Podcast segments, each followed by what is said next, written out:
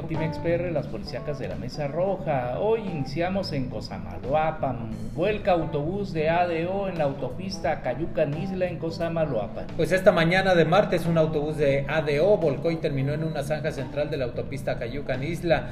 Reportaron las autoridades los primeros informes que registraron a cuatro lesionados graves y 15 más policontundidos de 30 personas que viajaban a bordo de este autobús provenientes de Coatzacoalcos iban rumbo a Jalapa. Eh, Guardia Nacional y Secretaría de Seguridad Pública y Fuerza Civil acudieron para rescatar a los tripulantes que fueron enviados a hospitales de la zona. Hermanos resultan heridos tras discusión familiar en Nogales. Esta tarde reportaron una situación de riesgo por un problema familiar, resultando heridos dos hermanos que luego de una discusión sacaron sus armas. Uno de ellos sacó un machete y el otro un arma de fuego.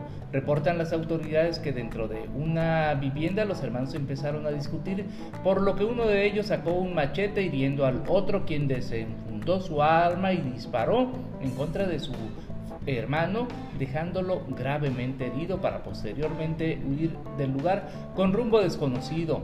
Eh, acudió Secretaría de Seguridad Pública, Fuerza Civil, Policía Municipal, eh, hicieron un operativo en la zona para dar con el responsable de este hecho.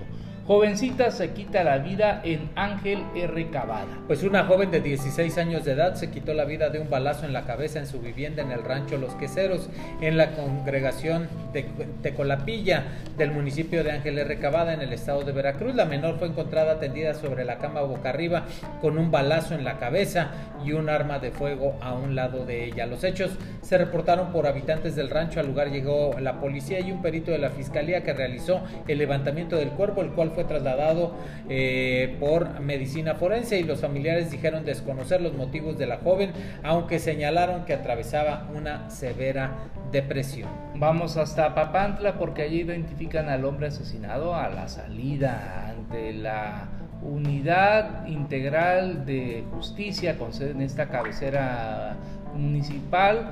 Eh, se identificó a una persona luego de que fueran a reclamar sus restos. Esa persona fue localizado sin vida a las afueras de esa ciudad. Tras ser localizado eh, y presentaba golpes en diversas partes de su humanidad. Se llamaba Jorge Amín, de 25 años, con domicilio en la colonia La Valentina, de ocupación comerciante, quien presentó diversas lesiones por golpes en eh, varias partes del cuerpo, así como una herida en el cuello que cercenó la arteria aorta el esófago y causó lesiones en la zona cervical, así como un profundo sangrado.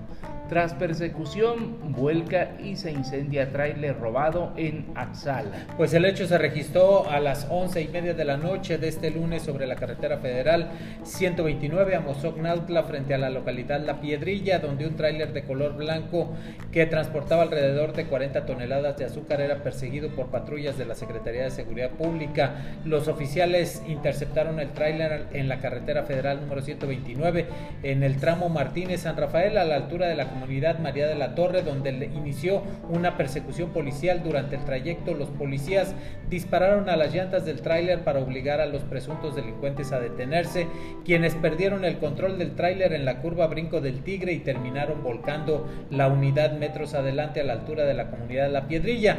Ahí dos de los delincuentes se dieron a la fuga, mientras que uno fue detenido identificado como Eladio L de 36 años de edad, vecino de la comunidad Plan de Arroyos ahí en Atzalan debido a la volcán el tráiler comenzó a incendiarse y fue necesaria la presencia del personal del cuerpo de bomberos. 24 de abril es el segundo día con mayor violencia en lo que va de este sexenio. Cada dos número menos que al 7 de junio y un total de 115 homicidios dolosos registrados el pasado 25 de abril, se convirtió oficialmente en el segundo día más violento en lo que va del sexenio en nuestro país. En ese día los estados con mayor cantidad de homicidios fueron Estado de México y Guanajuato con 11 casos registrados, siguiéndoles Jalisco con 10, Michoacán con 9, Baja California, Chihuahua y la Ciudad de México con 7 asesinatos cada uno.